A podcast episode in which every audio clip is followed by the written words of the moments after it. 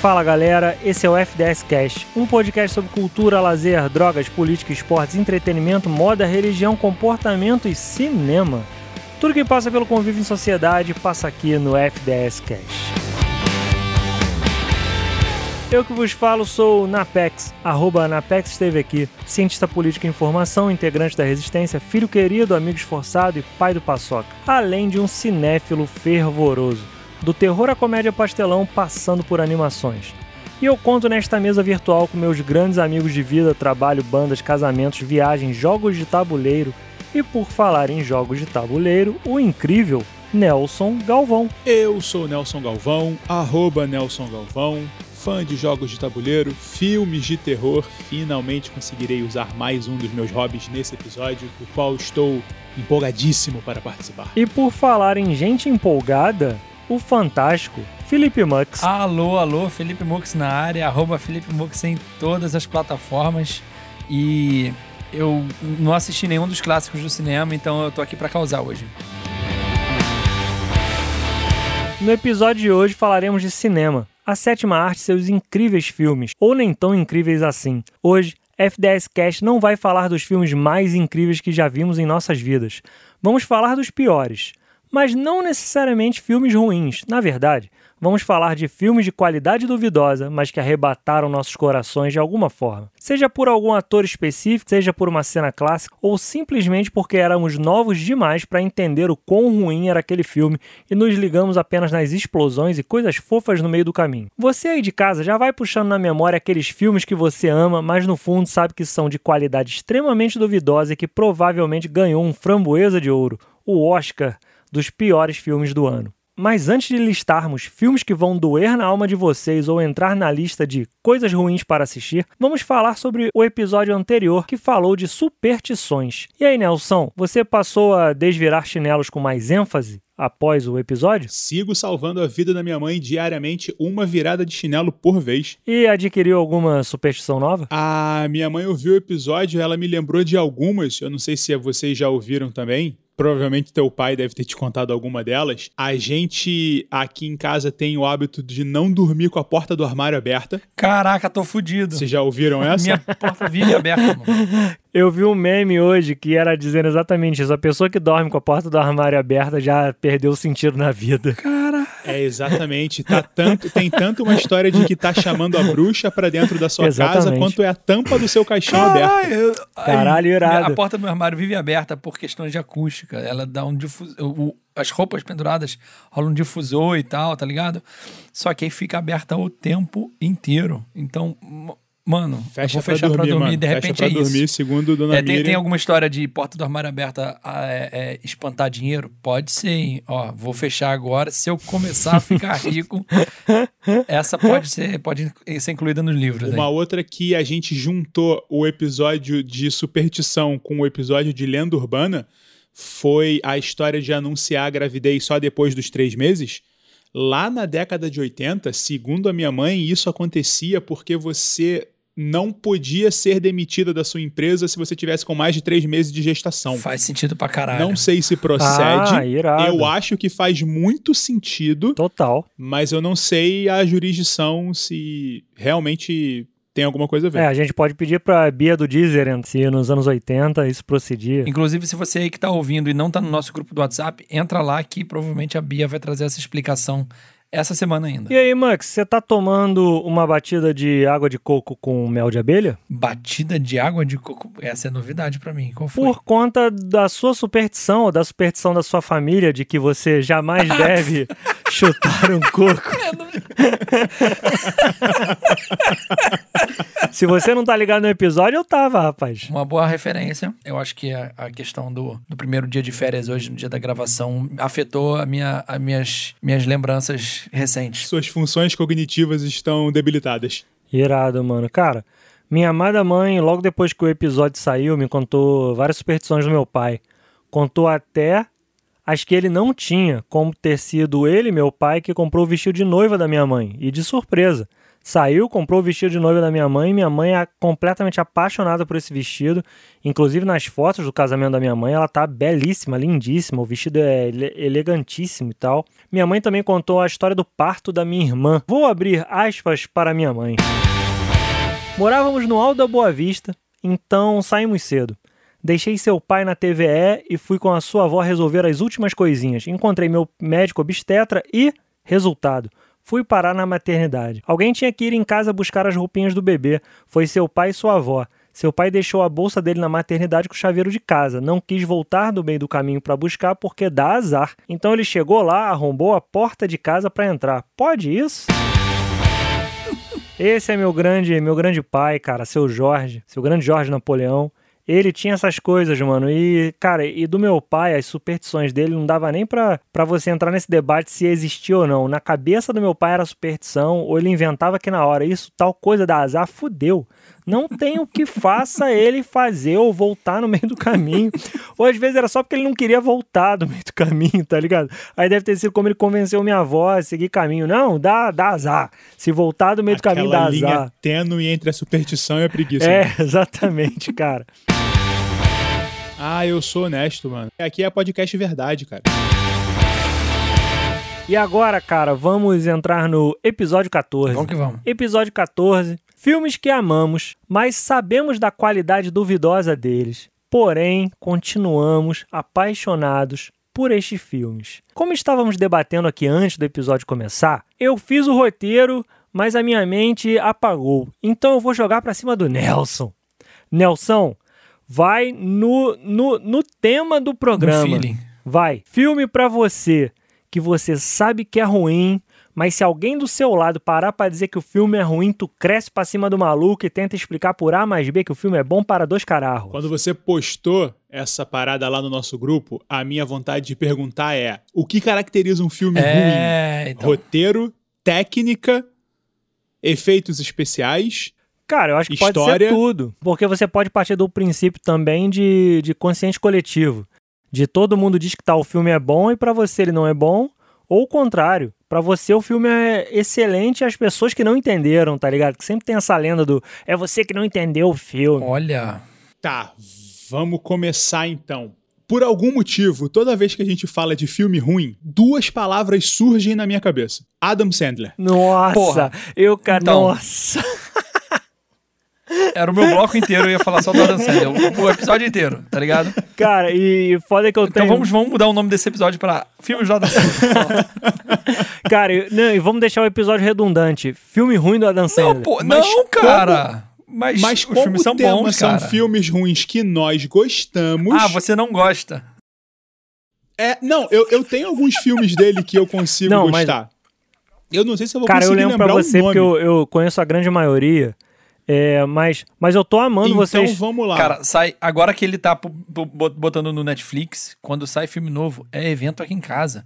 Vanessa, olha, saiu o filme novo do Adam Sandler e Mas tal. por a quê? gente Vocês gostam tal. real Manda dele? a Marina pra casa. Porra, eu gosto, cara. É, já, é, já é esse bloco que a gente vai falar disso? Não, mano, é Fala que não, é que eu tô cada dia mais apaixonado por vocês, pela in- incrível destreza que vocês têm de fuder um roteiro. E inclusive, eu briefei esse roteiro com vocês antes, cara. Do roteiro inteiro eu só botei três coisas no grupo. A ordem do roteiro. Aí o filho da puta do Nelson começa pelo quê? Pela porra do, do bloco 2. Tá bom, Nelson. Foda-se, o, bloco programa é seu. ator, né? Inverte, inverte, É, esse vira ok. o bloco 1. Não, mas não, mas não, não, não, não, não, não. Eu não. esqueço que calma são- aí, calma aí, calma aí, calma aí, calma aí. Fica o teaser. controvérsia. Fica o teaser. Eu, Fica o eu teaser para o entendo bloco que isso é um 2. Mas vamos roteiro feito em três mãos. Aliás, é um programa feito em três mãos. O roteiro eu fiz sozinho, mas vai. Eu vou polemizar. Música de, de polêmica, editor. Por motivos de Sem tempo, irmão. não teremos música de polêmica essa semana. Pra fuder o editor, Porra, que amanhã tem que editar editor, pra mano. caralho. É, vai. já tá gravando atrasado, ainda vai botar música de polêmica. vai. Um filme muito ruim, mas que é muito bom e virou cult e hoje tem inclusive uma sequência recém-saída, Bill e Ted. Quem nunca passou uma sessão da tarde do SBT que eu esqueci como era o nome e parou pra ver Bill e Ted? Mas aí tu começou mal, porque esse filme é bom pra caralho. Ah, o filme é Ele é bom em horroroso, tudo. mano. O filme é horroroso, Porra, o filme é bom, efeitos especiais, interpretações, trilha sonora. O filme é uma merda, na verdade.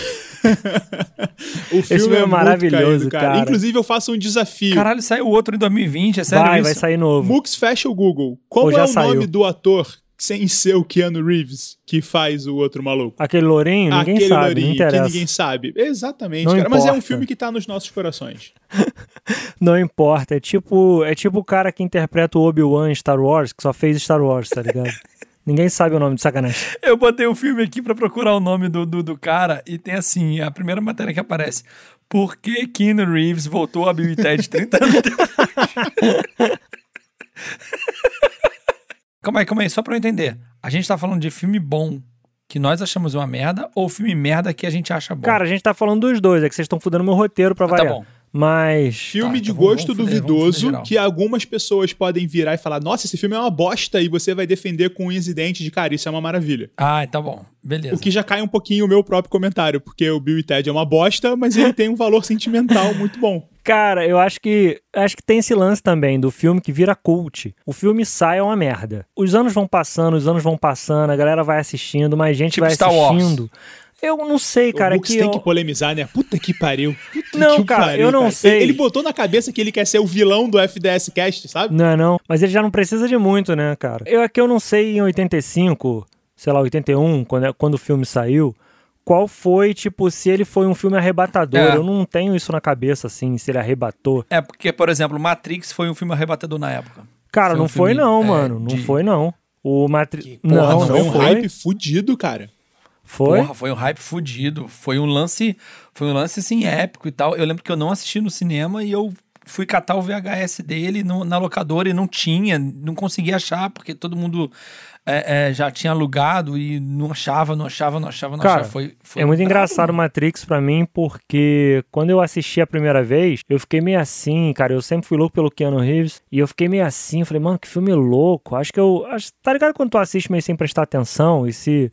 Tu, tu vai, mano, o que que tá acontecendo, mano? Essa lombriga aí, que porra de pílula é essa, tá ligado? E aí, cara, é o meu filme preferido, tá ligado? Não, não querendo comparar Matrix com, com Star Wars, mas é, é- é- tem esse lance, a gente não sabe como é que É, foi mas a- pode ter a- sido isso, uma hype fodida, né? época, Mas, cara, né? voltando, voltando. Nelson, É.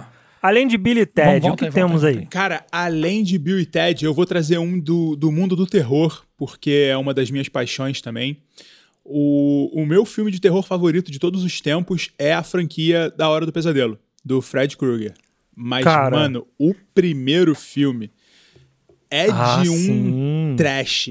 É uma história muito bacana de um cara que mata as pessoas nos sonhos. Mas, velho, que, que, que interpretação. Você tem que ver Johnny Depp, primeiro papel dele no cinema, na história, que coisa horrível. As atuações são toscas, os efeitos são deploráveis, o roteiro é caído. Mas é o meu filme de terror favorito até hoje. O primeiro, de 80 e sei Cara, lá que quanto. maneiro. E o primeirão, primeirão? Primeirão, primeirão. E o famoso Sexta-feira 13? Não entra nesse clube? Não, porque pra mim, Sexta-feira 13 é uma merda. Se alguém virar pra mim e falar assim, cara, esse filme é uma merda, eu vou falar, eu concordo, é uma merda. Principalmente o primeiro, que é uma merda maior do que todos os outros merdas, quando ele vai pra Nova York ou quando ele luta com o Fred Tô Krueger. sabe? ligado. E aí, Max?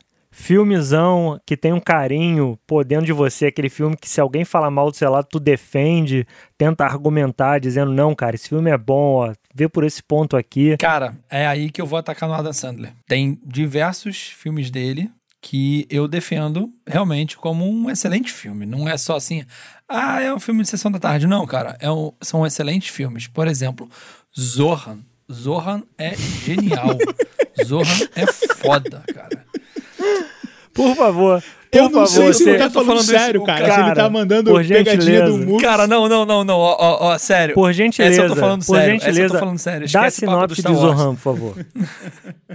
Cara, Zohan é o seguinte: o cara é um, é um agente especial. O agente bom de corte, né? Exatamente, O nome do exatamente. filme? O sobrenome do filme? Um agente bom de corte. Ele é um agente especial lá das forças árabes lá contra a Palestina, Israel e Palestina naquela guerra lá. Só que ele é um super-herói, tá ligado? Ele tem superpoderes. Ele fa... não é superpoderes tipo tipo Kamehameha e tal, não. Ele ele faz coisas absurdas, é muito rápido, ele anda sobre as águas. Ele é meio que É, o Capitão ele é, Israel. Ele é né? brabão, assim. Numa das missões lá, ele simplesmente forja a própria morte pra ele seguir o sonho dele, que é ir pra Nova York e virar cabeleireiro. Só que aí ele fica, ele fica em Nova York lá, é, escondido, né? O outro lá se dá como vencedor, lança uma rede de fast foods com o nome dele e tal, fica famoso. E aí a galera descobre ele em Nova York de volta, sacou? Porque ele é. E ele é brabo, assim. O corte de cabelo dele é foda, assim. Literalmente, tá? É. E aí é massa, tá ligado? É um cara que ele tem, ele tem superpoderes lá, tá ligado? Ó, ó, vamos, vamos pensar, vamos pensar na, na, na história do filme aqui. O cara tem superpoderes, o cara é altamente conceituado na parada e ele quer largar tudo pra seguir o sonho dele, cara. Isso é, isso é massa. E aí no final ele, enfim, não vou falar, não vou contar o final porque eu vou estragar o, o, o plot twist do filme. Mas, inclusive, o Dave Matthews, Caralho, Olha. estragar o plot twist do filme do inclusive o Dave Sandler. Matthews, faz uma participação muito interessante no filme. O Dave Matthews não faz só participação Não nesse filme, né, cara? Exatamente. Também no Minha Namorada de Mentira, Minha Namorada de Brinquedo, num bagulho desse. Ele também dessa. faz uma participação cretina, ridícula e, cara, que vergonha que eu sinto da participação do Dave Matthews. Esposa de mentirinha. Esposa de mentirinha, isso aí. Cara, mas falando agora sobre o Zohan, eu não assisti Zohan. Só pela leitura da sinopse, dentro de mim já faz assim, que bosta de Não, filme. cara, é genial. É por isso que eu nunca piadas- assisti, cara. Eles fazem piadas absurdas com a questão de Israel e Palestina e com a questão dos Estados Unidos. Ah, irado. tá ligado? Tem, tem uma Irado, parada irado, irado. Bela defesa, É, cara. Isso é uma bela defesa. Foda. Eles têm, eles têm várias piadinhas escrotas do tipo, o Zohan tá lá fazendo um churrasco e a- ele é super poderoso, né? E aí ele joga o peixe pra cima, um churrasco de peixe na praia, só que ele tá nu. E aí ele joga o peixe pra cima e cata com as nádegas, tá, tá ligado? Aí tem essas piadinhas assim, tipo, é, e as meninas fazem, é, legal, legal, legal. Na esposa tem um- de mentirinha tem uma, tem uma cena dessa similar, que é o Dave Matthews segurando um coco na, no rabo, tá ligado? É. É foda. Zohan, é, pra mim, é um dos melhores filmes do, do Adam, cara. Então, por É, favor, cara, eu não vou foda. manter esse episódio em defenda Adam Sandler, mas eu gostaria, eu, eu sou muito curioso quanto à sua defesa em cima de A Herança de Mr. Deeds. Não, não, não tá no- no- no- no- no- nem no top 5. Esse, esse é ruim, ruim mesmo, né? É, é. Esse pode, ser, esse pode ser considerado ruim. Não dá pra acertar em todas, né? O cara faz filme pra caralho, não dá pra acertar em todas. Tem um filme do Adam Sandler que eu adoro, adoro, adoro. Que ele é um jogador de, de hóquei no gelo, que não dá certo jogando hóquei no gelo e vai jogar golfe, tá ligado? Mano, é tão É. tosco, é tão tosco que o, Porra. o assistente, o cara que, o CAD É dele, antigo. o cara que ensina ele a jogar golfe, perde a mão porque um jacaré comeu. E a mão que o maluco usa é muito tosca. Tu vê que é claramente o ator tá segurando a mão de madeira por debaixo da camisa. Cara, que filme tosco, mano. Eu acho sensacional. É o. No Brasil é um maluco no golfe. Exatamente. Pra quem, pra quem tem a curiosidade, cara. Cara, a gente só falou de Adam Sandler até agora. Menção honrosa Clique, cara. Clique você começa achando que é uma comédia e, oh, novamente, o plot twist do Adam Sandler. É o filme se desenrola de uma maneira absurda e faz você pensar e levar outros merda. caminhos pra sua vida. Mano, a menos que o Adam Sandler Ah, não, lance um mano, filme porra. igual o Jim Carrey lançou o show de Truman, qualquer filme do Adam Sandler vai ser considerado um filme de comédia. Cara, ele é um filme, pode ser um drama Porra. e tal, mas ele tem toda a verve de comédia. O, o, o Adam Sandler ele não foi impedido de ser de comédia, comediante com nesse filme, como, sei lá, Brilho Eterno de uma Mente Sem Lembrança do Jim Carrey, tá ligado? Que é um filme que, mano, ele. Tá, assim como você sim. pegar um filme do Robin Williams, que ele não tá fazendo em nenhum momento, tá fazendo comédia, tá ligado? Olha, eu vou, eu, vou, eu vou abrir mais um, e esse aqui acho que vai ser o meu único momento falando realmente sério nesse episódio. Tem um filme de terror, que eu não vou saber de que ano é, chama O Segredo da Cabana.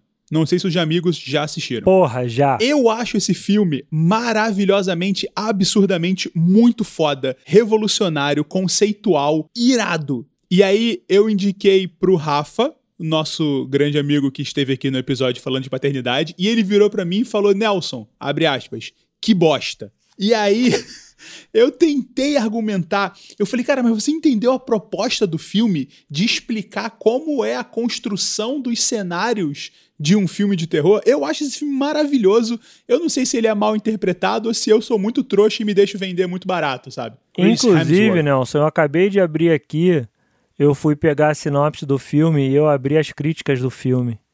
E a maior nota dele é um. eu acho que todo mundo. Todo mundo tá com Rafa. Tá ligado? A galera que tá com Rafa, a galera que é Team Então o Rafa Rafa. não é tão hipster assim, na real. Exatamente. Eu acho que foi a proposta do Nelson. Por favor, Nelson, Qual é a sinopse do filme? Ah, o filme começa com o clássico clichê dos slashers americanos, de um grupo de estudantes da faculdade que vão passar um fim de semana em uma cabana deserta. E ali você tem todos os estereótipos presentes em um filme de terror. Você tem o atleta gostosão, você tem o nerd, você tem aquele cara coadjuvante que normalmente é o primeiro a morrer, você tem a líder de torcida que quer ficar com o gostosão e é o sonho de consumo do nerd que em algum momento vai morrer também. E durante o filme vão acontecendo situações explícitas, eles mostram as situações acontecendo, mas que tentam explicar aquela coisa do. Quando a gente vai começar a ver um filme de terror. Porra, será que é um filme de assassino? Será que é um filme de possessão demoníaca? Será que é um filme de zumbi? E eles explicam como que é essa, abre aspas, escolha dos elementos do filme de terror de uma maneira tão absurdamente original e maravilhosa. Aquela velha situação do a menina tá correndo, por que, que ela não abre a porta e ela sobe a escada? O filme apresenta uma explicação para isso. Do nada, no meio do não sei o que, todo mundo vai começar a transar. Mas, porra, o clima tá bizarro, eles vão transar. O filme explica o porquê que acontece isso. E eu achei genial a proposta. Eu tenho esse filme em Blu-ray. Eu fiz questão de pagar 50 reais na época que era caro pra caralho, pra ter esse filme comigo para todo Caralho. sempre, sabe? Qual, qual- é o nome do filme mesmo? O Segredo da Cabana. Tem no Sei- Amazon não, Prime, não não sei se pode fazer propaganda, se não puder, corta, mas, porra, é muito foda. Faz, faz. Eu- se você quiser, inclusive, assinar o, assinar o Amazon Prime, acessa o link aqui direto na descrição. Cara, ó, o segredo da cabana. Aí a, a primeira pergunta que tem aqui no Google: Qual o sentido do filme O Segredo da Cabana? Talvez a galera implique muito com o final do filme. E eu até concordo que não é um dos melhores. Mas a gente usa aquela frase, cara, não é sobre o destino, é sobre a jornada. Aí, ó, então, legal. Me, me deixou curioso. Cara, mas filmes como Clique, pra mim, é exatamente isso. A jornada é muito boa, o final é uma merda. E aí eu Sim. desgosto sim. do filme, Tá. tá ligado? Tá. Achei o final uma bosta. E aí eu fiquei puto, tá ligado? Que o filme vem muito bem. Eu, eu achei muito legal a proposta do filme, tá? Um filme muito legal dele, realmente. Filme que eu acho que a galera acha uma merda, mas eu acho sensacional. Vou dar uma passada rápida aqui, ó. Efeito borboleta. Porra, filmão. Cara, não, é. Você tá errado. Próximo filme. Ah, então Esse ele, filme então é ele é considerado maravilhoso bom e mesmo? perfeito. Ah, então Sim, graças a Deus. Ele então é tô bem. sensacional e perfeito. Então eu tô Por bem. favor, próximo. Amnésia. Porra, Amnésia é Niro? sensacional. Do maluco Também que ele, ele é 24 horas só de memória que ele tem, tá ligado? É, é, é Aí conforme bizarro. acaba o dia, É conforme acaba o dia, ele Guy perde toda a memória. Então, então ele vai fazendo tatuagens no corpo dele de recados pra foda. ele E mesmo. aí o grande tipo lance é que assim, o roteiro ele vai quebrando. Não. Ele vai, vai, vai e volta, vai e volta, e, vai e volta. exatamente. O, é, o roteiro é o seguinte: o que tiver preto e branco é flashback, Colorido. e o que tiver colorido é linha, linha do tempo. E ainda digo mais, o E- colorido vai pra frente e o flashback vai pra É, trás. exa- véi, é- é, mano. sensacional. Mas esse aqui eu, eu acabei de salvar como assistir. É, é, assista, assista. Esse, Esse é- vale a não, essa pena, lista mano. desses dois filmes só é porque. Ou seja, o A Mux vai assistir O. Segredo da Cabana, a gente convenceu, o Cara. Nelson vai assistir a Amnésia e a gente precisa plantar uma semente Vou- na cabeça do Napex. Não, eu queria plantar, eu vou plantar um filme e vocês me respondam o que vocês pensam desse filme, porque todo mundo a vida inteira falou que ele é maravilhoso e eu acho ele uma merda. Vanilla Sky. Cara, eu vi uma vez. Eu, eu preciso ver de novo. Bom, filme do Tom Cruise, que o filme começa com ele sofrendo um acidente de carro, ele fica com o rosto deformado. Ao longo do filme a gente vai entendendo momentos de esquizofrenia, flashback, imaginação e tem um final triunfal de que na verdade ele está em criogenia e aquilo tudo é uma mente produzir, a mente dele produzindo histórias. Aí você estragou o filme pro Nelson. Não, eu não vou assistir, fica tranquilo. É, Não vai Ah, assistir, tá. o filme é uma merda. E aí, cara, eu tinha uma afinada banda que a gente inclusive fez uma música pra esse filme, de porra, de tanto ódio que eu Caralho. tenho desse filme. A música chama Open Your Eyes. Essa música ela tá no final do episódio sobre rock do FDS Cash. Essa música chama Open Your Eyes porque o despertador do Tom Cruise no filme é a voz da, da Cameron Diaz dizendo Open Your Eyes. Cara, esse filme é. Que bom que. Mas, eh, mas ele é considerado bom? Cara, eu acho que é, porque toda vez que eu falo que eu acho esse filme uma merda, as pessoas dizem, não, a- o, o velho clichê do é você que não entendeu. É, eu acho que esse é isso aí. É, tipo, eu, eu também acho que eu não entendi, e aí eu fico na esperança de um dia ver de novo pra entender a hype. Então, mano, eu gostaria até de propor com esse episódio, propor com todo mundo que ainda está ouvindo, se é que ainda está ouvindo, a gente parar com esse lance do é você que não entendeu. Entendam, gente, por favor, que até quem é crítico especializado de cinema, e isso tudo morreu também, os críticos especializados de cinema morreram todos com o advento da internet, que agora todo mundo tem opinião, todo mundo tem podcast, como nós, por exemplo, que, cara, filme, mano, é a velha história do é que nem cu, mano. Cada um tem o seu, acho que o do outro fede, tá ligado? Então, cara, opinião sobre filme é só opinião, mano. Só opinião. Inclusive, então, dá quem quer. se você É, gosta, se você não quiser falar nada, exatamente, fica cara. quieto. Se você gosta do filme ou não gosta do filme, se você quer. Mas o legal é isso: é você tentar convencer alguém a assistir um filme que você gosta muito e a pessoa fica, não, cara, mas esse filme é muito ruim. Aí tu faz, não, cara, por favor, assiste de novo, mano. FDS Cast. Nenhum filme de terror é mais assustador do que a vida do brasileiro de 2018 pra cá. Amigos destemidos desse podcast, mais um filme que agora eu quero bater firme em todo mundo. As Branquelas. É um filme bom, mesmo sendo comé- proposta de comédia pastelão. Ele é um filme bom? Eu acho que ele tem mais hype do que qualidade. Mas ele não é um filme Eu ruim. acho que ele cumpre a premissa Faleiro. dele de fazer as pessoas rirem. É, é, ele não é isso tudo, mas ele Eu acho funciona. que na proposta dele, ele é uma das melhores comédias já feitas na história de Hollywood. Caralho. Porque, porque a proposta dele é ser uma comédia pastelão. Certo. a proposta dele, ser uma comédia pastelão. Ele tem tudo de absurdo, tudo de absurdo. Ele tem dois policiais se fazendo passar por gêmeas e eles entram nas roupas, fazem todas as piadas com isso. Eu acho que assustadoramente conseguindo não sendo um clichê totalmente machista. Temos Terry Crews em uma de suas maior, melhores interpretações. Eu diria que a melhor interpretação de Terry Crews na história. Além, além da interpretação, uma cena fenomenal que até hoje ele colhe frutos dessa cena. Um dia desse eu tava assistindo o campeonato de playback deles e ele, mano, fez uma apresentação maravilhosa tocando piano no de terno rosa e tira a camisa e fica só, tipo, músculos e calça rosa. Porra, dançando com milhares de cruisette. Cara, esse filme, cara, eu queria muito entrar no. É que eu não gosto de comédia pastelão, mano. Então, pra mim, ao mesmo tempo que esse filme é uma merda, eu entendo como esse filme sendo uma das coisas mais maravilhosas já feitas. E Tá sempre que ligado? passa eu paro pra assistir.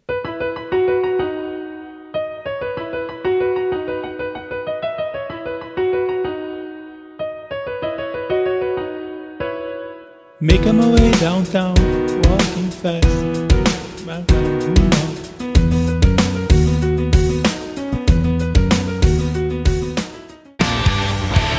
Vou lançar uma que vocês vão concordar comigo e vai ser rápido, então. Um filme que todo mundo acha bom e eu achei uma merda. Mas eu fico curioso de assistir de novo. La La Land. Ah, mas aí é musical, né? Musical é toda uma categoria de bosta separada e diferente, né? É, musical Porra, é eu tudo fui a assistir merda. com, então... com expectativas altíssimas por conta dos comentários que eu li e, mano, era... eu, eu, não, eu não É lembro... verdade, todo mundo ganha até É, Oscar, ganhou. né? Eu não lembro de ter, assi- é, de ter olhado tanto pro relógio dentro do cinema antes na minha vida. Que eu ficava olhando assim, caralho, até que horas vai, até que horas vai. Eu tenho uma história boa com La La Land. Por favor, entretenha-nos. Estávamos em no ano de 2017, minha primeira viagem internacional, estávamos em Los Angeles fazendo o passeio do, dos estúdios da Warner. E aí naqueles carrinhos bonitinhos, né, e o guia todo animado, e teve uma hora que ele encostou, ele falou, cara, e aqui ah, gravamos aquela cena famosa e ninguém se manifestou. Ninguém. Aí ele, ninguém, gente, o café do La La Land se vocês quiserem descer pra tirar uma foto, e ninguém se manifestava. Aí o Nelson Carioca divertido falou: Ah, vamos lá, cara, vamos lá tirar uma foto. Eu tô afim de tirar foto. Aí o guia chegou a me olhar assim, como com uma cara como quem diz: Porra, Obrigado, obrigado, cara. mano, valeuzão. Vou tentar postar essa foto Cara, no Insta lá do Que história Cast. maravilhosa, cara. Maravilhoso, É. maravilhoso. Todo mundo desceu pra tirar foto depois que um foi também, mas, brother, nem, nem parei pra assistir La La Land. Eles tiveram 14 indicações ao Oscar em 2017, cara. Eles igualaram o número de indicações de Titanic. Eles levaram o prêmio errado de melhor filme, não foi? Ah, Que verdade. anunciaram errado, não era eles. Verdade. Lembra dessa Verdade. história? Ah, recebeu seis prêmios, cara. Melhor diretor, melhor atriz, melhor trilha sonora, melhor canção original, que melhor sonora direção de arte. Melhor fotografia. Cara, e musical é uma parada engraçada. Eu tenho esse hábito, por natureza, de dizer que musical é uma merda. Mas, cara, existem alguns musicais que eu acho muito Rouge, legais. no topo de todos. Sweeney Todd do Sweeney Tim Todd Burton. é É, o único que eu consigo. Cara, eu não gostei, por exemplo, do Fantasma da Ópera. Todo mundo, ah, lindo, maravilhoso. Eu gostei da peça. Super Eu gostei da peça. O filme eu achei bosta. Tem um musical. Como é que é o resto do filme? É Sweeney Todd. Barbeiro o- Demoníaco. O, Barbeiro. É o Barbeiro da, Da Casa do rua Caralho. Fleet. Pra mim é um dos primeiros filmes onde eu vi que Johnny Depp não era Deus. Porque até então, pra mim, Johnny Depp era Deus. Ah, tu nunca viu a Hora do Ele não Pesadelo, então, né, cara? Ele era sempre perfeito. Ele era sempre sensacional. Ele era sempre incrível. E, cara, nesse filme eu fiz assim, caralho, ele é ruim, viado. Aí vim vendo mais uma caralhada de filme dele que eu faço. Meu Deus. Na verdade é que ele é muito ruim e pastelão. Aí ele dá certo em Piratas do Caribe, por exemplo. Porque você precisa de, uns, de um maluco no lugar. Cara, mas musical que eu gosto de verdade, tem um musical que é com a Beyoncé. Porra, mas aí também tu tá, Murphy. tu tá apelando, tu tá trazendo armas de destruição em massa, né? Como, como que um musical com Beyoncé e Não, Ed mas Murphy então, mano, é porque, cara. É que, caralho, eu odeio, eu odeio musicais de verdade, tá ligado? E esse musical me pega pelas pernas, assim, porque ele mistura jazz, mistura, porra, música negra americana, tá ligado? Porra, isso me arrebata de uma forma sensacional. Esse filme é incrível, mano. Dream Girls, Dream Girls. Tenacious D and the Peak of Destiny, você considera, você considera um musical? Cara, Porque se É, for, é o meu pode favorito. ser. Mas eu não considero ele um Pode musical. ser. Eu acho ele um é, filme por exemplo, sobre é, música. é, escola, de, ro- escola do Rock, pra mim, não é um musical. é verdade. não é, se você pensar bem, só tem uma também, música. É um filme sobre música. Duas. É, na real, não. Eles tocam algumas músicas, mas. Não, são duas músicas não do é musical, final. cara. É. Musical é, o de- seguinte. original musical são mim tem que ter é, a origem. banda do em Jack Black. Não origem assim, ah, ter sido original lá e ter sido adaptação pra cinema. Não, acho que musical tem aquele lance de vai acontecer uma cena e a cena é toda musicada. Você conversa cantando. É. É, é meio ópera, é meio É, musical exatamente. Que esse musical, Meio o ópera, Dream musical Girls, teatro, tem muito. É, a história é contada cantando. É. Que quando a mulher chega na vai ter uma discussão com, com o marido, o ex-marido, e ela vai botando ele pra fora de casa cantando, tá ligado? Um musicão assim e tal, e ele canta junto com a mulher e tal. É, cara, é musical. Agora, cara, seis Oscars pra La La Land, mano. Na moral, não fode. Engraçado, todo mundo falou muito bem e foi outro também que eu, eu comecei a assistir fiz, Muito Deus, bem, cara. Teve o lance do, do É, casal Ryan exatamente. Gosling e Emma Stone, que o pessoal tava na da expectativa da recriação do Amor a Toda Prova e tal, blá blá blá. É, o lance deles homenagearem várias fases de Hollywood. Tem, tem, tem um lance interno aí, uma piada interna. Eu precisaria ter um background pra entender, talvez. Esse aí é um, é um que cai naquela categoria. Não, mas você não entendeu, você não tem essas referências, tá ligado? É tipo alguém fazer piada de Star Wars pra quem não veio Star Wars e vai falar assim. "Ah, qual é a graça do cara carregando o negócio do- de, de sabre de luz? tá ligado? Vou até registrar uma história muito fofinha, só porque a gente falou de Star Wars, provavelmente a gente vai falar mais, até porque a gente precisa falar de episódio 1. Melhor vilão, Que- melhor trilha sonora de toda a trilogia que- do Star Wars. Foda-se, falei. É, cara, eu, eu não, eu não jogo fora Star- o episódio 1, não. Eu tô aqui botando pilha de Star Wars, mas eu não jogo fora o episódio 1, não. Melhor mestre, pra mim, Qui-Gon foi um mestre muito mais foda Muito do que o Obi-Wan foi mestre. Então, mano, o episódio 1 merece muito. Eu não jogo fora nenhum. Até porque ele é o mestre do mestre do. O né? lixo da trilogia é o episódio 3. Mas aí isso é outro Não, episódio. mas aí ele é fanservice. É, enfim. Eu gosto mais dos filmes dos os filmes solos do Qui-Gon. Tem uns que sequestram a filha dele que é muito louco, mano. Aí ele, porra, sabre de luz pra tudo que é lado, porra, é pica. Tem uns três É uma história né? muito louca. Inclusive, até o Deadpool faz três referência, desses, né? tá ligado? Sempre estão matando alguém na família dele. A família dele deve ser grande Ele solta até o Kraken num outro filme de mitologia grega Acho que também, cara. caras- Qui-Gon é foda. Exatamente. FDS Cast. Seria Murilo Benício o Adam Sandler brasileiro? Eu ia bolar um nome rebuscado, mas não. O nome do quadro é Nicolas Cage. Precisamos falar de Nicolas Cage e eu vou explicar o porquê. Todo mundo aqui, todo mundo que ainda está nos ouvindo, tem um filme que odeia do Nicolas Cage, acha ele um péssimo ator, mas eu sou capaz de falar três filmes que você acha incríveis e maravilhosos. Ah, então, eu tô querendo exatamente abrir a, a filmografia do cara aqui, exatamente pra poder a gente debater direito isso aí. Mas para falar de Nicolas Cage, gostaria de fazer uma breve introdução, mesmo não tendo escrito nada sobre, porém, como é meu ator preferido dos horrorosos, farei uma breve introdução. Para quem não sabe, Nicolas Cage, há cerca de 15 anos atrás, teve problemas com o fisco norte-americano.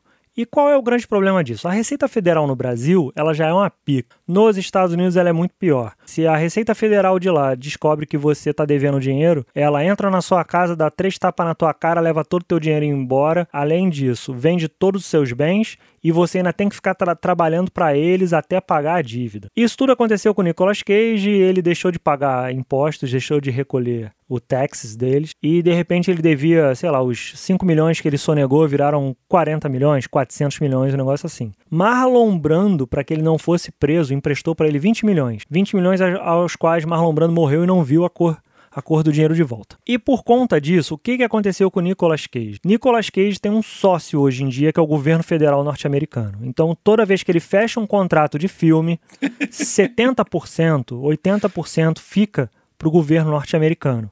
Então, que que te... por que, que a gente vê tantos filmes de Nicolas Cage? Porque ele teve que sair fazendo filme toda semana. Cara, tô vendo aqui, a partir de 2006 ele faz quatro filmes por, por ano. Exatamente, porque ele ainda tinha tempo para pagar. Não é assim, ah, você deve 40 milhões, ó, paga aí ao longo da sua vida. Não, amigão. Ele tem que pagar 10 milhões por ano, 100 milhões por ano, o que seja.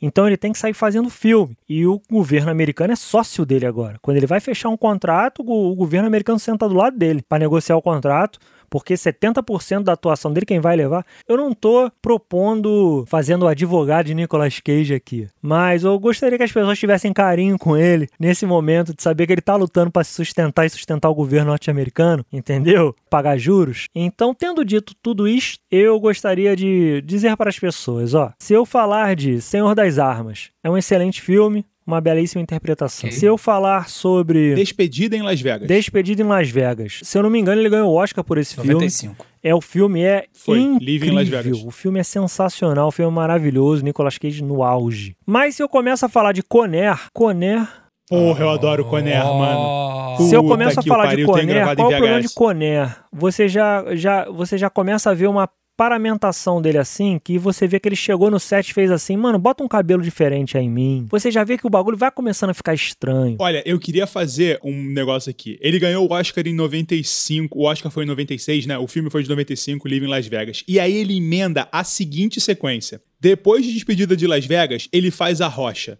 que é sensacional. que é maravilhoso. Mas, mas é aquilo, quando você faz um filme com o Sean Connery, o Sean Connery vai roubar o filme independente do que aconteça. É a mesma coisa você tá no musical com a Beyoncé e o Ed Murphy, né? Exatamente. Aí ele manda Conner, que é um clássico dos filmes bosta de ação, mas é muito bom. E aí é ele ainda mete a outra face. Cara, que aí a gente tem que debater. E Cidade dos Anjos com a Meg Ryan. Então. Puta que pariu. 8 milímetros e depois ele ainda mete uns 60 segundos, cara. Ele é a versatilidade em pessoa. Esse homem devia ter muito mais do que Mas, só um calma Oscar. Aí, calma aí, ele devia calma aí, ter calma aí, o, o, prêmio devia... Quem foi Oscar?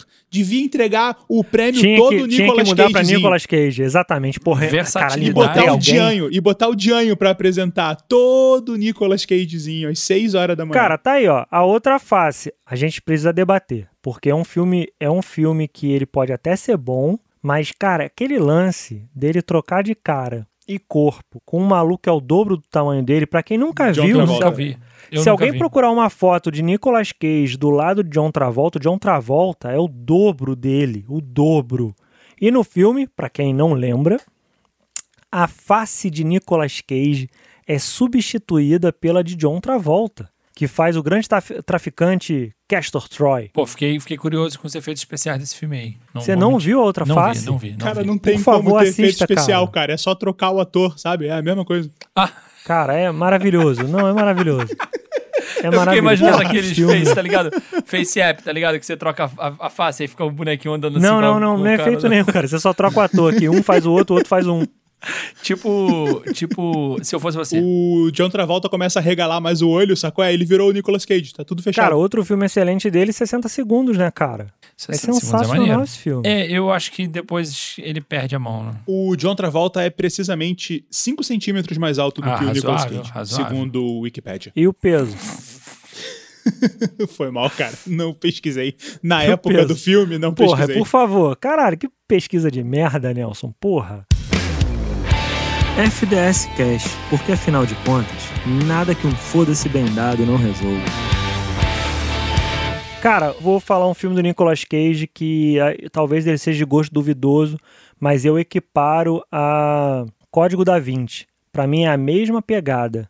A Lenda do Tesouro Perdido. Se eu não me engano, o filme é baseado em é alguma adaptação de livro, se eu não me engano, e a história do o Nicolas Cage faz um, um professor Aquela mesma história de Indiana Jones e Código da Vinci, de um professor pica que sabe a porra toda, e ele passa por todos os, todos os pontos turísticos dos Estados Unidos, desvendando pistas para descobrir um tesouro escondido. Esse filme é muito legal. Ah, mas muito no mesmo legal. nível do. Código da Vinci. Vale Bom, pelo menos, assim, Não, é não, que eu não, passa li longe, o código, passa é longe, que eu não mas li é o bom, Código é divertido. então o filme foi surpreendente a cada momento pra mim, tá ligado? Cara, é muito legal. Ó, assista, assista a Lenda do Tesouro Perdido, ele tem a mesma dinâmica, tá ligado? De descobre uma pista, já emenda numa perseguição, já tem uma corrida. Eu ia falar que eu tô fazendo uma lista aqui dos filmes pra assistir depois, mas eu vou fazer quando eu ouvir lá no Spotify. Eu queria citar só que a lista de assistir depois é o Napoleão, a dele vai ser o primeiro Hora do Pesadelo pra ele ver que Johnny Depp já era um bosta quando ele tinha 16 anos e Porra, começou a então, atuar. então vou ver, cara, porque realmente eu não lembro. Eu assisti o filme, mas, cara, eu não lembro de Johnny Depp no filme.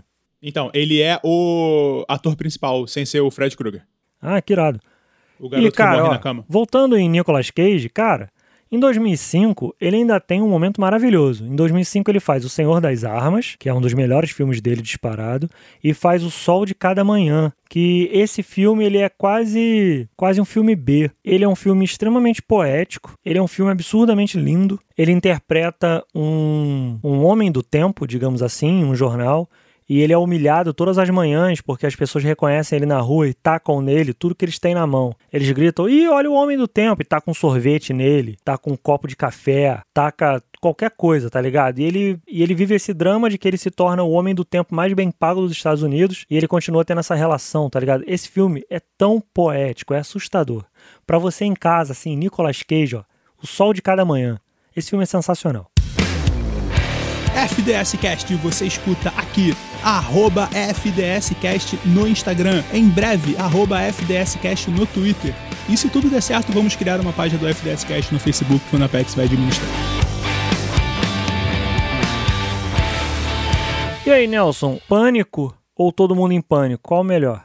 Pânico é revolucionário, já é vacilo porque vo- você tem um amor grande pelo Keanu Reeves e pelo Nicolas Cage. Então qualquer filme deles tu vai gostar. E eu tenho pelo Wes Craven, que é o diretor do Pânico, que também vem a ser o diretor do A Hora do Pesadelo. Pra mim, Pânico é revolucionário, é o melhor slasher de todos os tempos e toda a franquia é muito boa. Até o quarto, que talvez não seja o melhor.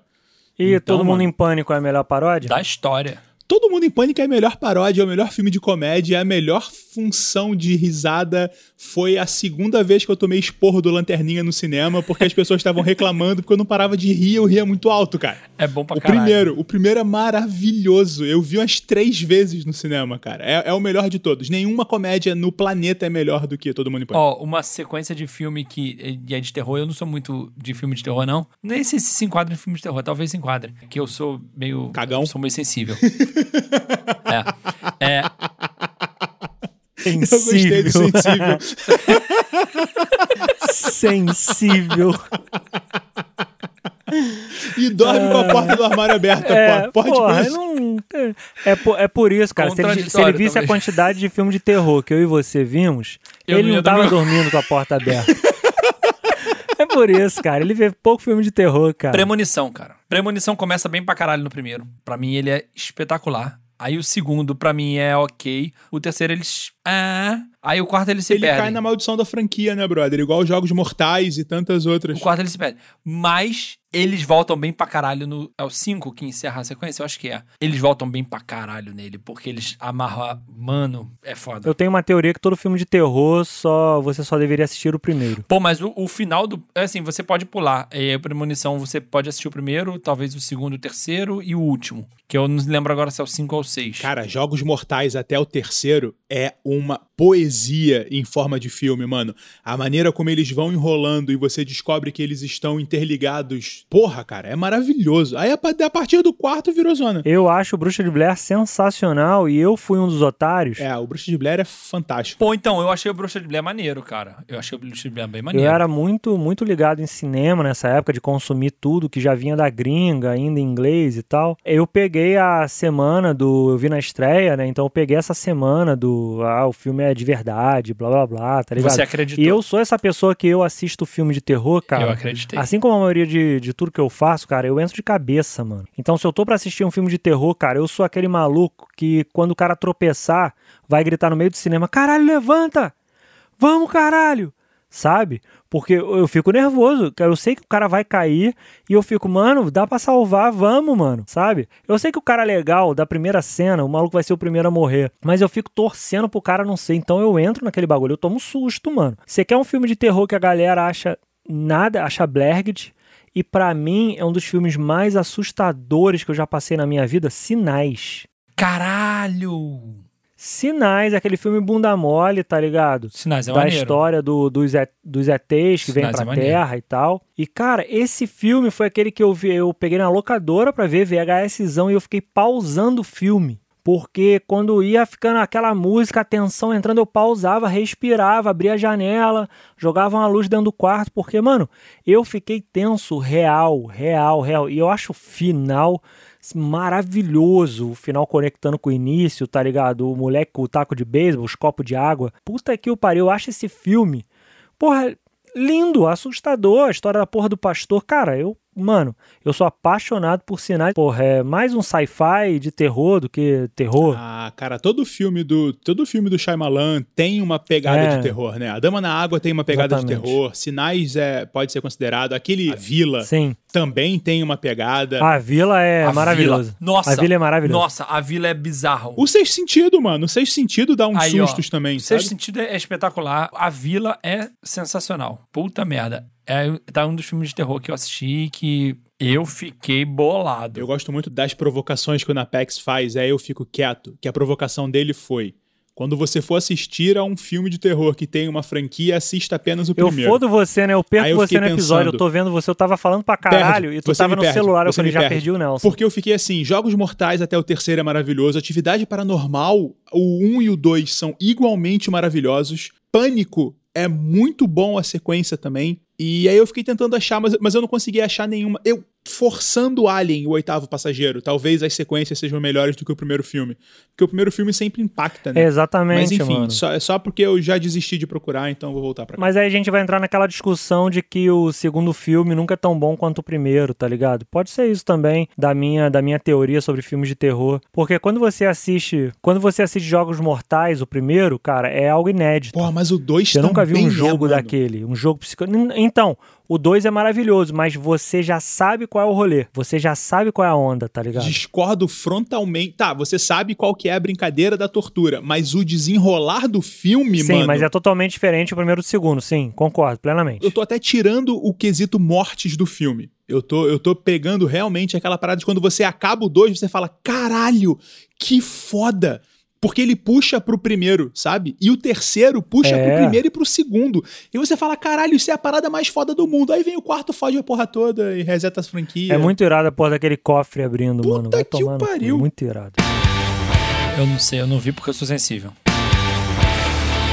Tem um, um filme que eu guardo com todas as minhas forças pra não assistir ele. Eu não sei se vocês já ouviram falar, é o nome original é Mac and Me. É Mac o extraterrestre. Ele é tipo, tentaram fazer tipo ET, tá ligado? Em, em 88. E aí eu lembro de ter assistido esse filme na minha infância. E eu lembro que eu pegava ele com uma certa frequência na locadora. E a gente assistia muito, eu e minha irmã. E a gente. ti- Eu, eu tenho algumas lembranças desse filme. Que aí depois, quando eu cresci, eu ficava achando que era do ET. Mas eu assisti de novo o ET e não era.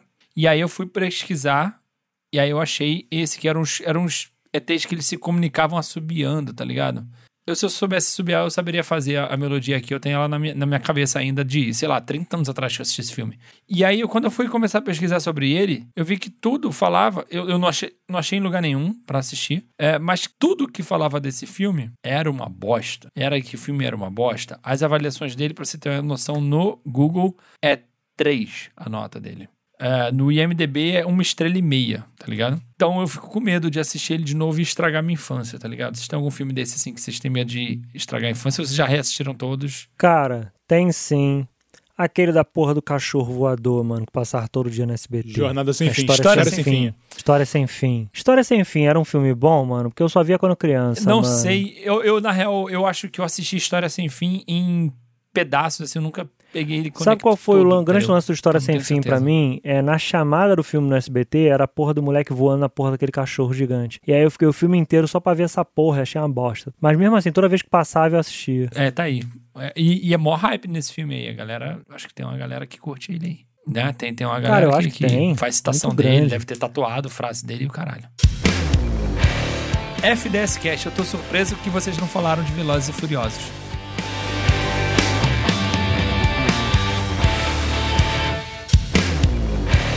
FDS Cast só não é pior do que Transformers.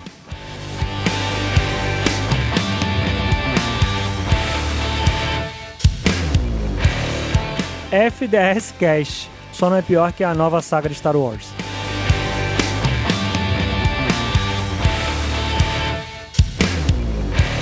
FDS Cast, você só não gosta da nova saga do Star Wars porque você não entendeu a mensagem do filme.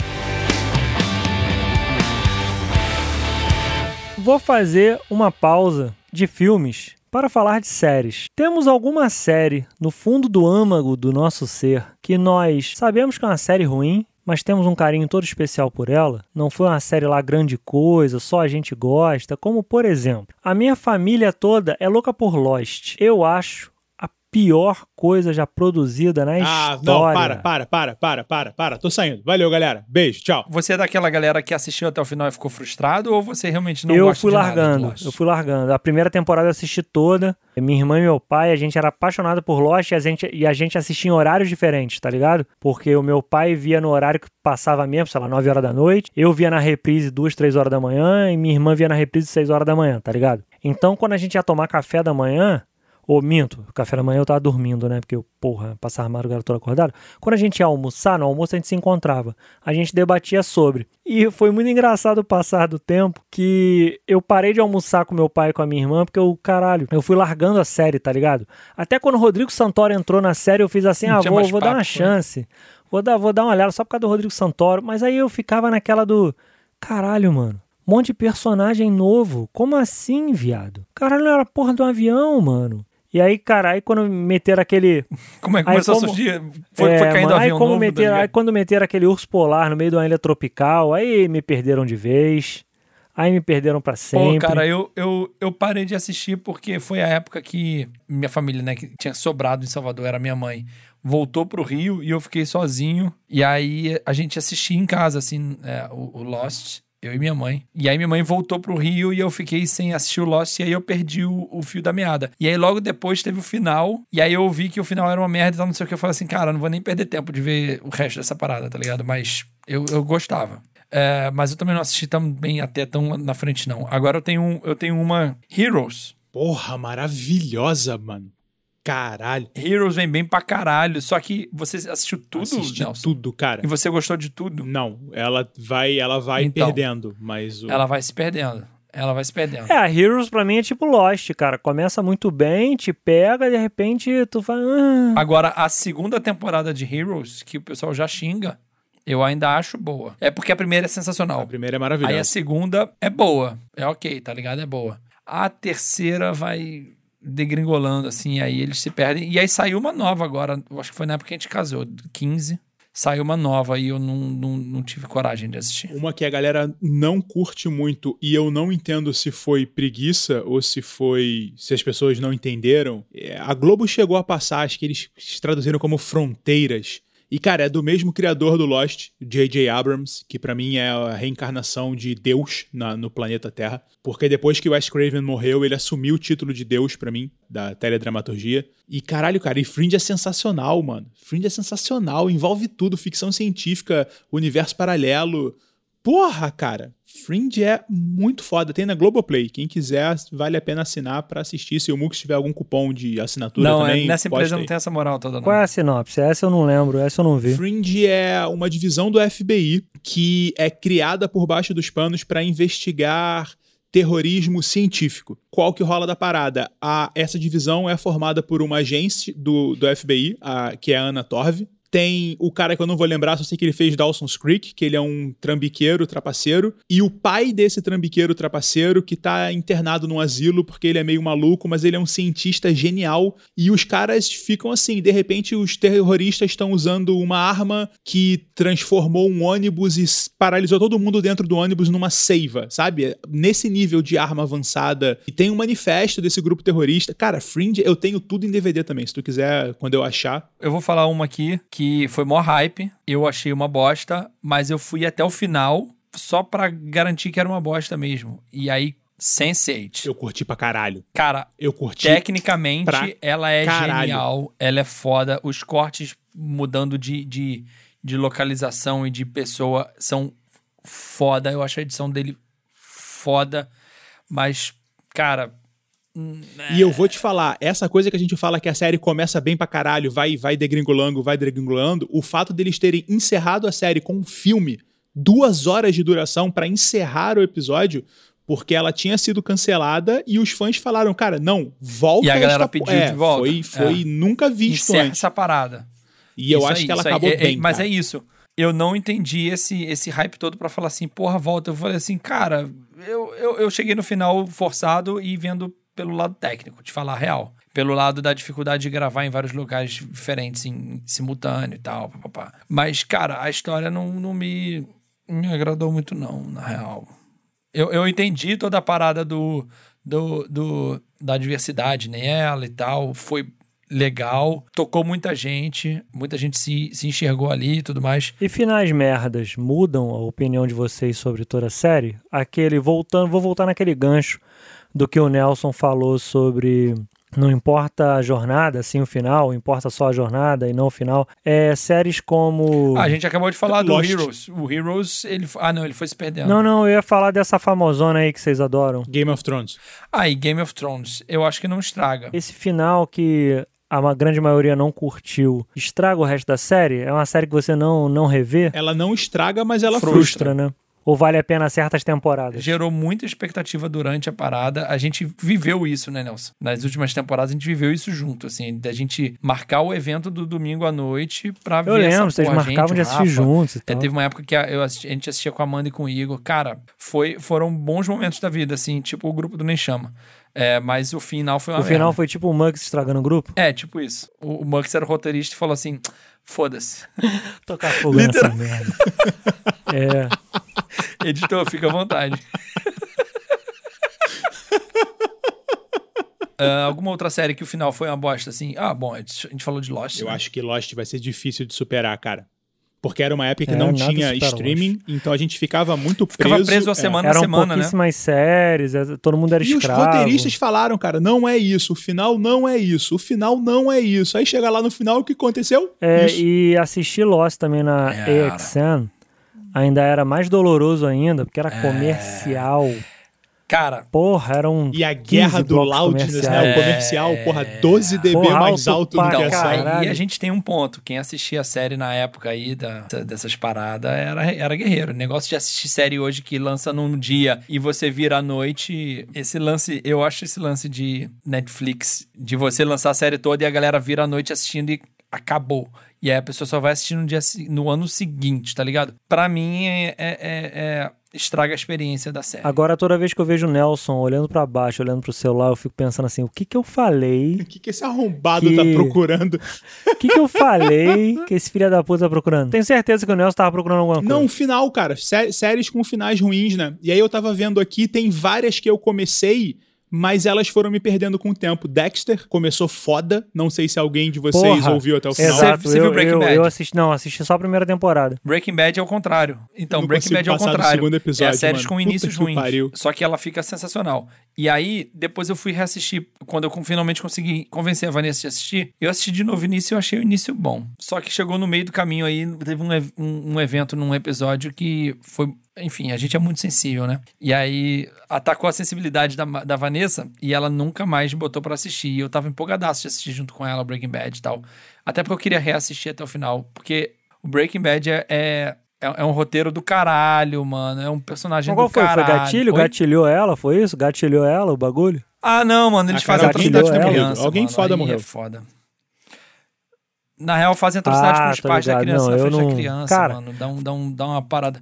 Na primeira vez que eu vi, nem, eu nem senti nada. E agora deu, um, deu uma bad. Deu uma bad, mas eu falei com a Vanessa, Vanessa, pula esse episódio. Isso não vai ter influência nenhuma no resto da série. É só. É, é uma parada necessária pra construção do personagem que você tá pegando um professor de química e tra- transformando ele num fila da puta. Cruel, tá ligado? Eu tenho uma outra que começou muito bem, que foi o Prison Break. E ela foi me perdendo com o Porra, passar da, Tá vendo? Tem, das, tem, tem uma parada. da- das tem um- tem temporadas uma- também. Não sei se vocês assistiram, eu sou louco pra assistir. Família Soprano, cara. Pelo hype. Cara, a HBO, ela tem essa, essa fama. True Blood, Game of Thrones, Família Soprano, todas essas de caralho começam mara... Eu acho que é por isso que eu não comecei a ver Chernobyl ainda.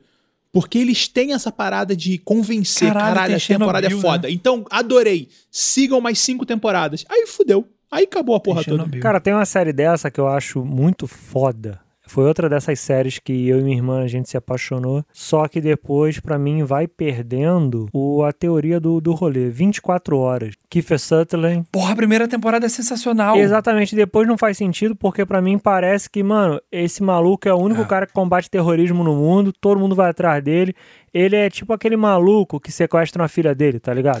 Porra, tá ligado? Meu pai comprou os boxes dele, meu pai comprou os DVDs todos dele na época, cara. Ficou viciadaço. Exatamente, mano. Cara, aí depois essa série pra mim foi se perdendo. Eu fiz, caralho, é tudo com esse maluco, mano. É. A primeira temporada ela é arrebatadora. Eu acho que isso que a galera também não sabia fazer. Por que, que não faz só uma temporada, mano? E vamos embora, tá ligado? Foda-se, fecha a série. É, e é uma coisa que os coreanos fazem muito bem, parece. Segundo a Vanessa, os Ah, coreanos fazem irado. muito bem. Eles fazem uns, uns one-shots, assim, e rolam as paradas assim de, ah, tem 10 episódios, e é isso, Irado, acabou, irado. acabou a história. Morreu. Tá ligado? Aqui Tá a gente faz um filme ruim de quatro Kiefer horas. Sutherland, pra mim, só no Garotos É, Perdidos. No 24 Horas não conseguiu me, me, me capturar também.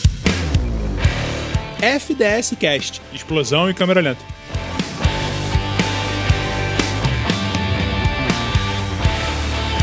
Meus amigos, lá no início eu falei sobre o Framboesa de Ouro, que é o prêmio, é tipo um antagonista do Oscar, que é para os piores filmes do ano. Alguém faz ideia de qual foi o filme com mais indicações de pior filme da história? De, aliás, eu não vou dizer qual é o filme porque é muito difícil, mas eu vou dizer quem é o ator principal do filme? Adam Sandler. Exatamente, Adam Você Sandler. tá de sacanagem comigo? É o Jack and Jill, que ele faz dobrado, né? Ele faz ele e a irmã gêmea dele. Ele a irmã, é.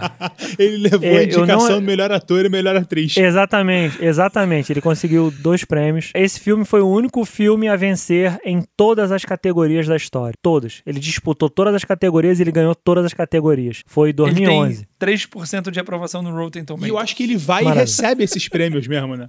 Sim, sim, tem uma galera que entrou na vibe, ó. Tem uma série, ó, dá para fazer, daria pra fazer um quadro também. O programa já tá chegando ao fim, já tá, já nos estendemos muito, mas daria pra fazer um quadro grande também de atores que ganharam Oscar e, gan- e ganharam o Framboesa de Ouro. A Halle Berry é uma delas. Ela ganhou o Oscar pelo Santa Ceia, se eu não me engano, e ganhou o Oscar de pior atriz pelo Catwoman. A mulher Ah, Gato legal essa que lista foi um filme legal. foi, foi um filme que não falamos se eu não me engano no episódio de DC Não. e Marvel e é um filme horroroso Horroroso. Electra consegue ser melhor Ela conseguiu ser uma mulher gato pior do que a Anne Hathaway no- na trilogia do Nolan. É, ah eu gosto da eu gosto da Anne fazendo qualquer é coisa eu, acho, eu acho ela legal. Eu- ela me pega. assim, é. cara vocês querem um filme que eu sou revoltado de estar na lista do de piores filmes Ah, Howard o pato porra.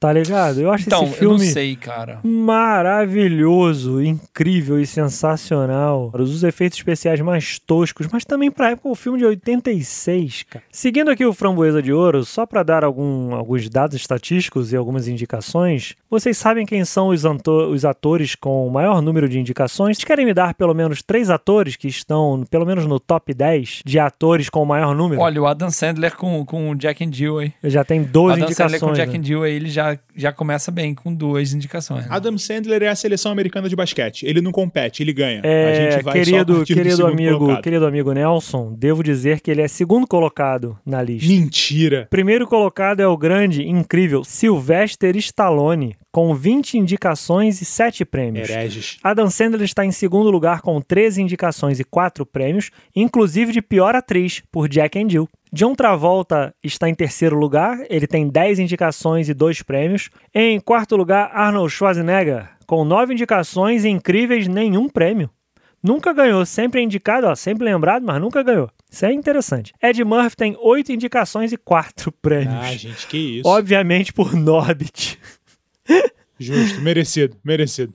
Kevin Costner. ca- Ah, Kevin Costner, cara, tá em quinto lugar aqui. Ele tem oito indicações e três prêmios. Caralho. Provavelmente, é, um deles é por Waterworld. Não, Waterworld é amo- maravilhoso. Eu amo esse filme. Eu amo esse filme. É o Mad Max dos mares. É exatamente, é um É, o Mad, Mad Max, dos mares. É, porra, é maravilhoso. Esse filme é, É, é maravilhoso. Tá aí. Mad Max é um filme que todo mundo falou pra caralho e eu achei ó. Porra, é maravilhoso. Caralho, eu acho sensacional demais.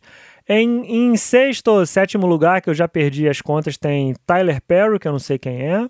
Uh, Burt Reynolds. Ah, Tyler Perry é um comediante horroroso, sei quem é. Já agora que eu bati o olho aqui, eu sei quem é. Ah, Burt Reynolds tem sete indicações e um prêmio. Rob Schneider e Bruce Willis têm seis indicações cada um, com um prêmio para cada. O Rob Schneider deve ser do mesmo filme do Adam Sandler, porque eles estão juntos sempre. Ah, e o Rob Schneider também tem indicação de pior ator da década, de 2000. Ó, o meu Deus, Nicolas Cage tem seis indicações Caralho. e nenhum prêmio. Porra. Passou aí, Zé. Nicolas Cage, caralho. Ben Affleck tem cinco indicações e um prêmio. Demolidor. Johnny Depp e Keanu Rivers têm cinco indicações e nenhum prêmio. Olha aí, cara. Nem Johnny Depp, nem Keanu Rivers. Al Pacino, cara, tem quatro indicações e um prêmio. Mike Myers tem três indicações, mas o Mike Myers, ele pode ganhar pior ator por qualquer filme que ele faça. Tranquilamente. Menos pela voz do Shrek. É, eu diria que até pela voz de Shrek, cara, eu acho que Shrek seria muito melhor se fosse qualquer outro ator fazendo. Se fosse Adam Sandler fazendo Shrek, seria muito melhor. Se fosse o Jack Black fazendo Shrek, ia ser foda. Porra, seria incrível, exatamente. Jack Black já é o Kung Fu Panda, cara. Se botar ele pra fazer, porra, dois símbolos gordos, aí fica monopólio. E agora, rapidamente, só para, só para não falar apenas de atores, vou citar algumas atrizes. Alguém quer chutar o top 3 de atrizes, de piores atrizes? Gwyneth Paltrow. Caralho. Vou dar uma dica do primeiro lugar, hein? Vou dar uma dica do primeiro lugar. Ela também é cantora. Britney Spears. Não, ela não fez tanto filme assim pra ganhar tanta indicação. Só lembra aquele do jeans É. viajante. Não, ela. Bom, senhoras e senhores, é a incrível Madonna. Que tem isso, 12 gente? indicações e 8 prêmios como pior atriz. Inclusive, ela tem, atri- ela tem o prêmio de pior atriz do século e pior atriz das décadas de 80 e 2000. Demi Moore vem em segundo lugar com 9 indicações e 4 prêmios. Faye Dunaway tem 8 indicações e 2 prêmios. Jennifer Lopes, 8 indicações e 1 prêmio. Ah, e o resto é bem dividido. Lindsay Lohan tem 6 indicações e 2 prêmios. Kim Basinger tem 6 indicações e 1 prêmio. Paris Hilton, grande Paris Hilton, que inclusive faz um filme que Grande Nelson não deu opinião dele sobre filmes de terror. Eu não vi a sex tape É, dela. Ah. Casa de Cera. Casa de Cera é um filme de terror que Paris Hilton fez e inclusive ganhou o prêmio por ele de pior Nem atriz. lembrava da existência dela. Gostei muito do bom humor dela. Ela foi e recebeu o prêmio de pior atriz por esse filme. Vou só fechar aqui em diretores que têm indicações e prêmios. O primeiro é um incrível, incrível mesmo, porque eu amo os filmes dele, Michael Bay. Michael Bay, Merecido, ele não sabe. merecido. Michael Bay, ele não, ele, ele é incapaz de fazer um filme. Se você der um filme pra ele com apenas dois atores, ó, você vai ter dois atores dentro de uma casa discutindo a relação. Se você der esse simples filme para ele, ele vai botar uma explosão nessa casa que vai explodir a casa inteira, o bairro, o país. Ao mesmo tempo a madeira vai cair. 18 takes diferentes e câmera lenta. Caralho, exatamente. Porra, Michael Bay merece demais. Michael Bay é o primeiro lugar, tem seis indicações e dois prêmios. Cara, que absurdo botar o Shyamalan, mano. Eu, o porra, o cara é muito foda. Não, eu concordo, assim como Michael Bay, tá ligado? Não, eu o Michael acho. Bay é um lixo, ele merece, tá aí. É, cara, não, Michael Bay faz o melhor Tartarugas Ninjas da história, mano. Tartaruga Ninja tá aí outro filme que eu acho, ó, todos os Tartarugas Ninjas, todos, todos, todos, são filmes Pô, o Michael Bay maravilhosos. fez Bad Boys. maravilhosos cara. e Bad Boys é incríveis. maneiro. Exatamente, Bad Boys é incrível. Explosão e câmera lenta. Bad Boys é maneiro. Explosão e câmera lenta. Pearl Harbor é maneiro, cara. Explosão e câmera Pearl lenta. É maneiro. Explosão e câmera lenta. Aproveitando essa sua lista dos piores, eu vou dar a lista dos cinco melhores do pior segundo vocês, né? Então vamos ao top 5 Adam Sandler, vinheta. Só que tem que ser uma vinheta bem merda, tá ligado? Mentira, tem que ser uma vinheta boa, cara. É, exatamente. É, Tipo cara, esse seu. ó.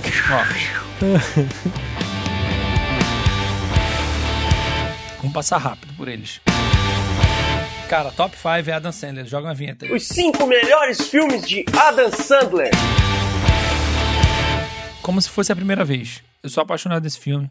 Eu sou louco por esse filme, eu choro nesse filme, caralho. Zohan, Clique, Gente Grande e o surpreendente Trocando os Pés. Cara, eu curti pra caralho esse Trocando os Pés. Ele é um sapateiro. É, eu achei bem maneiro. E assim, eu vou botar uma menção honrosa para o paizão aí, porque é foda, é foda. Nelson. A minha lista do Adam Sandler dos top 5 são. Acho que é Pixels. Não tenho certeza se é singular ou plural. Plural. Segundo lugar. Cara, mas deixa eu entender algo. Vocês estão dizendo os pior, o top 5 piores filmes? Não, não, os melhores filmes. Tá, beleza. Os melhores filmes do pior ator da história. Pixels, Gente Grande. Tem um filme que eu não consigo lembrar o nome, mas que ele é um jogador de futebol americano que vai pra prisão e monta um time dos presidiários. Jogo duro. Porra, esse filme é pica. Eu vou botar o Paizão, porque realmente é um, é um baita filme. E eu sou incapaz de opinar o quinto filme. Então, meu top 5 Boa. dele vai ter só esses quatro mesmo. Cara, meu top 5 tem Hotel Transilvânia. Esqueci, Ele esquecido, faz o boa. vampirão. Porra, é maravilhoso ele fazendo o sotaque. Então, quem, quem já viu esse desenho, assiste no original, por favor. Porra, é lindo esse Por filme, favor, Adam Sandler está maravilhoso. E aí eu vou pela saco do, do Max, vou botar o dele com a Drew Barrymore, que é muito fofinho o filme, muito fofinho. Eu gosto também do que que eu gosto mais de Adam Sandler. Esse da prisão, eu queria pegar o nome dele aqui, cara. É golpe baixo. Golpe Baixo. Porra, esse filme é maravilhoso, cara. Esse filme é sensacional. Tu falou até o Transilvânia, pelo o saco do Mux, golpe baixo, foram três. Ah, tem um dele maravilhoso com a porra do ator do, da famíliazinha da série escrota. É do Eu, a Patroa as Crianças. É, o filme chama Bulletproof, no original, de 1996. Ele faz um traficante que vai ser levado por esse policial para ser testemunha. Esse filme, a cena dele cantando a música do guarda-costa, acorrentada a uma privada, acorrentada a um chuveiro. Mano, é espetacular. É, segundo você, é o espetacular top 5. que são um dos melhores filmes dele. Ah, peraí, não, não, deixa eu, deixa eu marcar aqui. E tem um outro filme do Adam Sandler que eu acho maravilhoso, que ele faz a porra de um bombeiro que casa com o melhor amigo pra que ele continue tendo- Ah, esse filme é maneiro. Porra, que ele continue tendo... Esse filme é Caralho, caralho. esse filme é sensacional. É o que? Como é, como é que é o nome? Eu os declaro marido de Eu Larry. os declaro marido e Larry. Porra, sensacional, sensacional.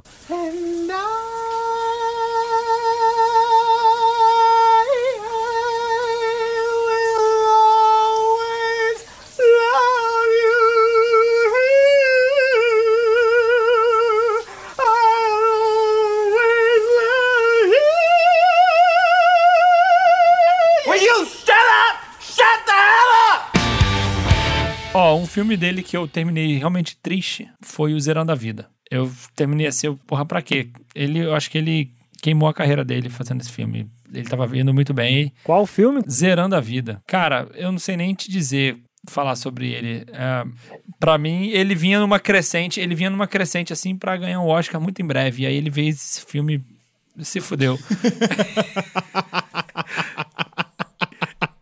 Eu fiz essa pra ter a risada do Ah, cara, Nelson vou pra gente fazer, ó. encerrar o episódio, sacou? Eu sei que era top 5, mas eu corri. eu sei que era top 5, mas eu corri a lista. Tô com uma vaga sobrando, cara. Eu te empresto o meu five. Então, então, ó, pode pegar esse. Não, pode, pega esse aqui que você vai saber que filme é esse e você ama esse filme. Os Cabeças de Vento. A história de uma banda que sequestram a rádio pra tocar o single deles nessa rádio. O Adam Sandler, ele é o baterista da banda. Ele faz uma ponta no filme, tá ligado? E aí, galera, esse foi mais um FDS Cast sobre filmes que amamos, mas são a merda, ou filmes que são a merda, mas amamos.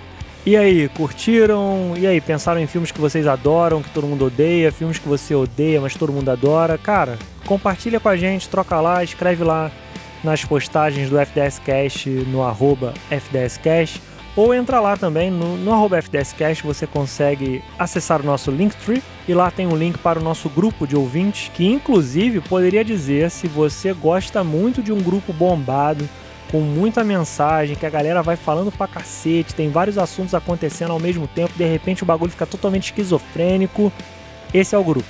Entra lá no grupo do arroba F10Cast, vai lá no grupo de ouvintes que vocês vão curtir. Então chega lá e já diz os filmes que a gente não falou, o filme que você gosta, um filme que você acha maravilhoso, que a gente falou que é uma merda, ou o contrário, se a gente falou um filme de Adam Sandler que você odeia e a gente falou bem, por favor vai lá xingar o Max.